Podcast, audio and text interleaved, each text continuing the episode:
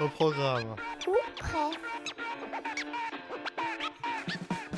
Et bonjour les auditeurs libres, bienvenue dans Au programme ou presque. Alors pour celles et ceux qui ne connaîtraient pas le principe de l'émission, pas de panique, pas de panique. En effet, vous écoutez la toute première émission, celle que nous avons intitulée l'émission 0. Aujourd'hui, il s'agit ni plus ni moins d'une sorte de teaser de la première véritable émission de programme ou presque, qui sera diffusée d'ici quelques semaines. Dans cette émission, vous allez découvrir non seulement le thème de cette première émission, non seulement les approches éditoriales, mais surtout les superbes, les brillants, les magnifiques chroniqueurs de cette émission. Avant cela, laissez-moi tout d'abord vous planter le décor. Nous sommes installés sur les hauteurs d'un remarquable village ariégeois, Vals, à quelques mètres d'une ferme restaurée baptisée Lagrange, à 347 mètres au-dessus du niveau de la mer Méditerranée. Notre petit studio est posé là, sur un tapis d'herbe un peu folle, sous un soleil éclatant à l'ombre de quelques chênes centenaires. Face à nous, la vallée de l'Ers que nous surplombons avec ses cultures céréalières et ses villages millénaires. Au loin, planté sur notre rétine, la chaîne des Pyrénées et certains sommets mythiques n'ayant pas peur des mots, le Mont Calme ou le Saint-Barthélemy. C'est ici que nous avons installé notre table et nos micros, et c'est dans ce cadre que les chroniqueurs de l'émission vont vous faire découvrir ce que sera leur chronique. Mais au fait, Sarah, quelle thématique avons-nous retenue pour la première émission? Bonjour à tous. Au menu du jour, un thème qui fait rêver en ces temps de sociabilité contrariée. Un mot qui rappelle les dernières planches des albums d'Astérix. Pour certains, il fera surgir des images du film de Marco Ferreri. Pour d'autres, ce mot a un parfum d'enfance, celui des grandes tablées familiales qui nous réunissaient autour de menus ritualisés. Les plus sages d'entre nous citeront Platon. Le sous-titre de l'ouvrage en question est d'ailleurs De l'amour. Il en sera évidemment question autour de cette table. L'amour de la bonne chair, de la culture sous toutes ses formes, des bons mots et surtout l'amour de moments partagés. Être ensemble enfin, côte à côte, comme le suggère l'origine de ce mot. Bref, vous l'aurez compris, nous allons aujourd'hui parler de banquet avec la joyeuse bande d'amis ici réunis. On va commencer par le plus chic d'entre nous.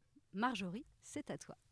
Salutations distinguées, chers collègues. Oui, oui, je sais, vous me regardez, vous vous dites, cette robe, waouh. J'avoue que j'ai tout misé sur cette robe Festival de Cannes portée une fois au mariage de mon frère, qui m'avait été imposée par ma belle-sœur, et surtout que j'avais payé un bras, mais depuis, il a repoussé. Et j'ai tout misé sur l'apparence, comme d'hab, quoi. D'ailleurs, j'ai souvent cette impression, cette impression d'être un imposteur, et aujourd'hui, plus que jamais. Je ne voudrais pas divulgacher toute ma super chronique, donc je vais faire bref. Bon, après, en même temps, la brièveté, c'est l'essence même de ma chronique Minute Papillon, il me semble. Revenons-en où j'en étais, c'est-à-dire nulle part en fait. Telle une mauvaise élève, j'ai préparé ma copie entre un candidat et un baptême pas républicain, lui d'ailleurs. Afin d'être efficace et pas ridicule face à cette confrérie cohorte de professeurs de lettres histoire géniaux, j'ai donc tapé banquet dans le moteur de recherche Google. Comme je sais que vous tous autour de cette table allez faire des chroniques de la mort qui tue, je me suis dit que moi j'allais faire un truc sans prétention. Enfin, c'est surtout que moi je n'ai ni les moyens ni les connaissances pour faire une prise de parole en continu de 5 minutes sur le sujet, le banquet. Si je fais un résumé sans connotation historique ou philosophique, en clair, un banquet s'appelle ainsi parce que les convives s'asseyaient sur des bancs. Hum, ok, mais pourtant nous, on s'assoit sur des chaises, mais c'est pas pour autant que la table s'appelle chaisier, à moins qu'il existe des tabliers. Vous voyez ce que je veux dire? Les chevaliers du chaisier rond. C'est bancal, non?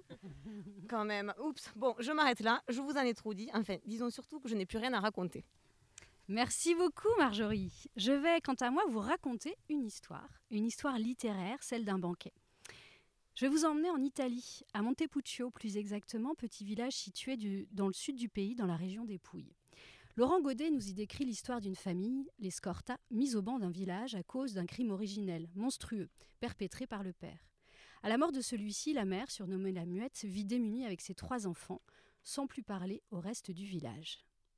Après de nombreuses péripéties et une escapade inachevée à New York, l'un des membres du clan organise un banquet sur son trabuco. Mais qu'est-ce donc un trabuco, Sarah? Je vois déjà l'œil frétillé de plusieurs convives autour de cette table, aucun rapport avec la fameuse modèle de chaussures de trail qui a permis à certains d'entre nous de briller sur les sentiers ariégeois. Non, non, non. Il s'agit ici d'une plateforme en bois servant à pêcher sans avoir à sortir en mer, n'est-ce pas Pascal? Raphaël, c'est son nom, organise ce jour-là un repas extraordinaire sous le soleil des Pouilles afin de réunir tout le clan. Et chez ces gens-là, si on ne parle pas, on mange.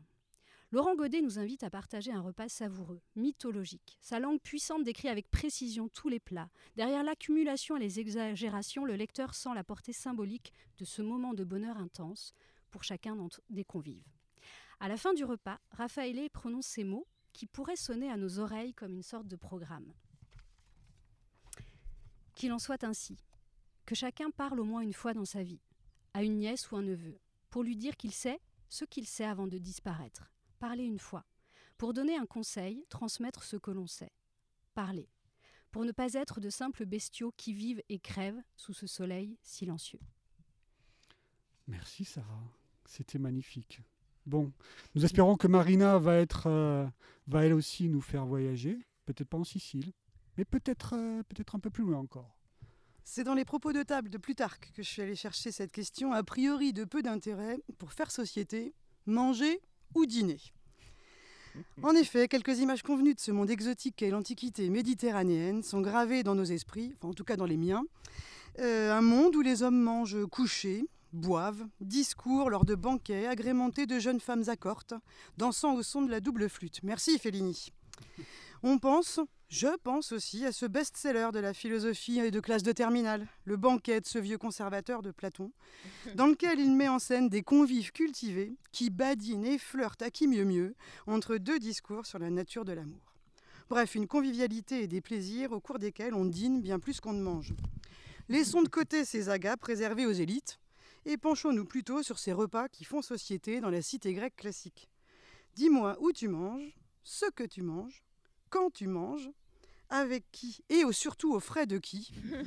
Et je comprendrai, nous comprendrons peut-être hein, ben, qui tu es et surtout comment fonctionne ta société. Merci Marina, c'est tout un programme. Hein. c'est tout un programme. Allez, on va du côté de chez Anne et je suis sûr que Anne, elle va nous embarquer dans un endroit merveilleux. Alors, si l'on considère que le banquet est un grand repas qui réunit euh, des amis pour une grande occasion, alors l'image qui me vient à l'esprit tout de suite, c'est la fresque célébrissime, maintes fois imitée, reprise, parodiée. Eh bien oui, bien sûr, c'est la scène de Léonard de Vinci. Vous l'avez tous en tête, Jésus est là, attablé avec ses douze copains, dans le sens étymologique du terme, autour d'une grande table dressée, et il semble régner une atmosphère solennelle. Mais si l'on y regarde de plus près, ce repas est-il vraiment un banquet? Je ne vous en dis pas plus, je sais, l'eau euh, vous vient à la bouche, ou devrais-je dire le vin.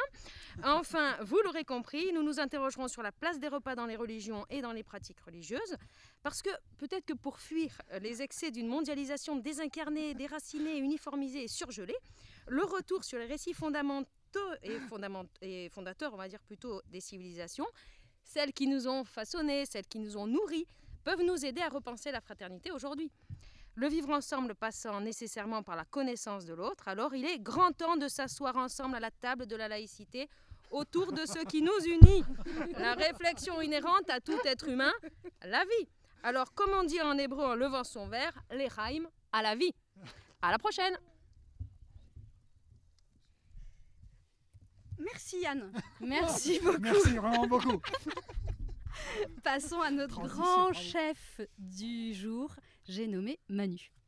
Oui, alors vous, évidemment, vous ne savez pas du tout de quoi je vais parler. Et euh, merci Sarah pour cette transition magnifique. Alors ma chronique s'intitulera Le déçu des cartes.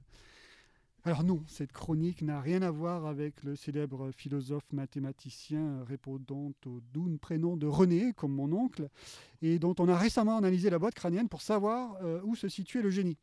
À l'instar d'un Einstein euh, dont on a découpé le cerveau en petites rondelles en son temps, euh, pour l'un comme pour l'autre, les scientifiques ont fait chou blanc. Le crâne de Descartes comme le cerveau d'Einstein n'ont rien de particulier.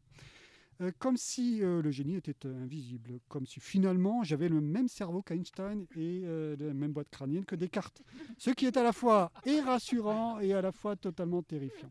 Donc du coup, je ne m'intéresserai euh, pas à René, non plus à Albert, mais bien aux cartes, avec une préférence affichée pour euh, des cartes insolites.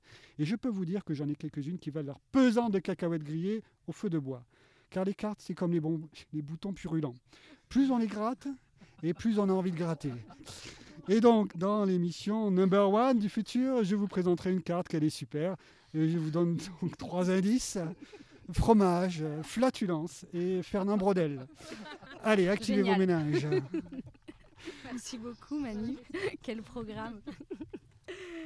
Passons maintenant à Salem qui va nous parler de, du, des banquets républicains. Bon, ben voilà, c'est à moi que revient euh, le- le- l'honneur de passer après Manu. Ça va pas être évident, mais je vais essayer de reprendre un sérieux de circonstances. Nicolas m'encourage à côté de moi, ça va bien se passer. Alors moi, je vous propose euh, tout autre chose. Euh, un plaisir quand même, le plaisir de comprendre. Ça, ça va être le titre de, de la chronique. Alors n'est-il pas agréable de réussir à décoder une œuvre d'art, un document d'archive, un paysage, un rituel qui, quoique familier, nous sont restés jusque-là énigmatiques, inexpliqués?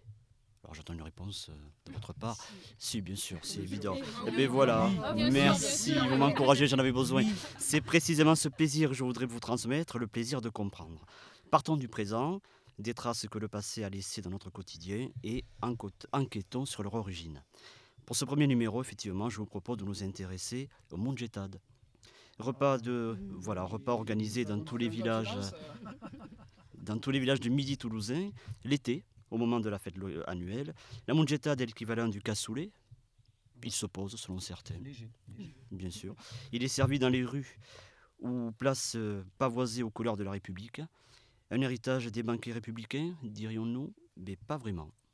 Ah, mais comme c'est mystérieux tout cela, mais vivement la chronique, mystère, mystère.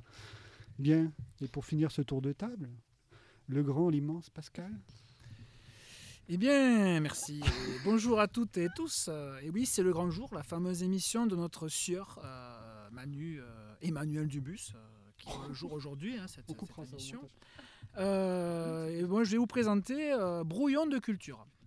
Voilà, donc il m'a demandé de vous la présenter. Alors, j'entends déjà les mauvaises langues dire que je fais un pastiche de la célèbre émission de notre ami Bernard. Non, non, non, ne vous méprenez pas. Je n'ai pas le talent de l'illustre membre de l'Académie Goncourt, ni même la prétention de la rubrique à brague de Gottlieb, et encore moins Histoire sensible de Fabrice Drouel. Et pourtant, j'essaierai de m'attacher à ce que ma modeste contribution arrive à vous captiver, à vous faire vibrer. J'espère même que vous n'en sortirez pas indemne. Cette chronique, parfois un peu brouillonne, mais toujours cultivée, enfin j'espère, me permettra de vous faire partager plusieurs centres d'intérêt qui sont dans le désordre. La pêche, l'histoire, la pêche, la géographie, la pêche, je suis un peu monomaniaque, et la littérature. En réalité, ce qui m'interpelle, mon fond de commerce, c'est plutôt la culture populaire. Alors, qu'est-ce que c'est la culture populaire? Bon, je ne vais pas refaire l'émission Pop Pop Pop de Antoine Decaune, hein. Je laisserai les spécialistes débattre à propos de cette expression. Il me semble que c'est une culture accessible à tous. Bon. L'objectif est, par cette culture, d'attirer l'œil, l'oreille, le goût, comme dans le banquet. Donner le goût de l'histoire, de la géographie, du français aussi. hein.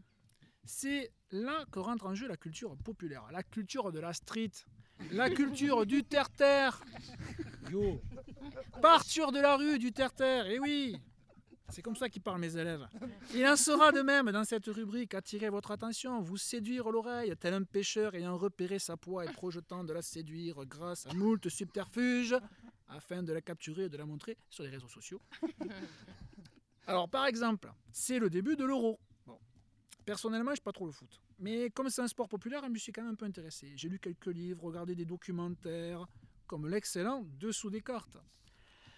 Et l'excellent, néanmoins, livre de Olivier Guez, qui s'intitule Une passion absurde et dévorante. Et vous saurez, mesdames et messieurs, ici autour de la table, que les Brésiliens, s'ils savent dribbler comme ils dribblent, eh bien c'est parce qu'en fait, ils évitaient les coups des Blancs lors des rencontres entre les Noirs et les Blancs. Par ailleurs, une autre petite indication, lorsque vous regarderez le maillot du Barça, vous verrez qu'apparaît la croix rouge sur fond blanc de l'Angleterre, et c'est donc l'Angleterre qui a fondé le Barça. Euh, pour revenir, euh, si vous voulez donc euh, passer moins bête à la, à la, à la cafétéria, euh, un dîner entre amis, euh, vous citerez ceci. Bon, bref, euh, sur ce, la prochaine fois, euh, voilà, ou lors d'un banquet, la prochaine fois, je vous ferai un remix entre C2C et Jacqueline Lalouette pour évoquer le banquet. Merci, au revoir. Merci beaucoup, Pascal. Et on a gardé le meilleur pour la fin. Notre ami Nicolas. Mais de quoi allez-vous nous parler, monsieur Nicolas? Alors oui, Emmanuel, comme on m'a demandé de prendre de la hauteur, ma chronique s'intitule Vue du ciel. Je tiens à dire avant tout que je serai toujours à l'heure pour, bien sûr, cette chronique, mais je serai surtout le Thomas Pesquet de cette émission, l'aigle royal de cette troupe. Alors, Vue du ciel, Qui pourrait-on dire de la notion de banquet? Si j'étais paresseux, et c'est loin d'être le cas, Sans commentaire. je répète, si j'étais paresseux, Mais non, mais non. je vous montrerai Mais bien non. la banquise, qui est une sorte de banquet pour le changement global, et j'ajouterai même l'anthropocène peut-être. Oh, joli. Notion un peu, clin euh, un peu à la mode. Ah oui. Euh, Certains se reconnaîtront. Mais ce serait trop facile. Alors je vais vous amener sur des terres agricoles, j'ai bien fait la liaison, les terres de l'alimentation mondiale, dont l'humanité fait un festin. Enfin, humanité, pas toute l'humanité bien sûr. Je vais vous amener voir d'immenses marmites, de celles qui pétrifient d'extase les Pompéiens et les Sainte-Hélène. Je vous amènerai voir ces territoires urbains dont les géographes se repaissent avec gourmandise. Je vous amènerai goûter aux sources du Nil pour que vous vous abreuviez de ces hectares divins, car vu du ciel, on se prend un peu pour Dieu, même si bien sûr, je ne le suis pas, et je ne ferai surtout jamais concurrence à notre chère Anne. Voilà, voilà, voilà. Donc voilà merci, pour Manu. cette. euh, merci, mer- merci à toi. C'est- C'est un bonheur de t'écouter. voilà donc pour la- cette première émission zéro, dite zéro, euh, qui vous aura, j'espère, donné envie de voir l'émission Number One, qui sera diffusée à la fin de l'année. Alors on ne sait pas de quelle année, mais d'une année. Et comme le nom de l'émi- de l'émission l'indique, il n'est pas certain que tout ce qui a été annoncé s'y trouve. Et sur ces, comme dirait les nôtres, euh, bon vent les auditeurs libres.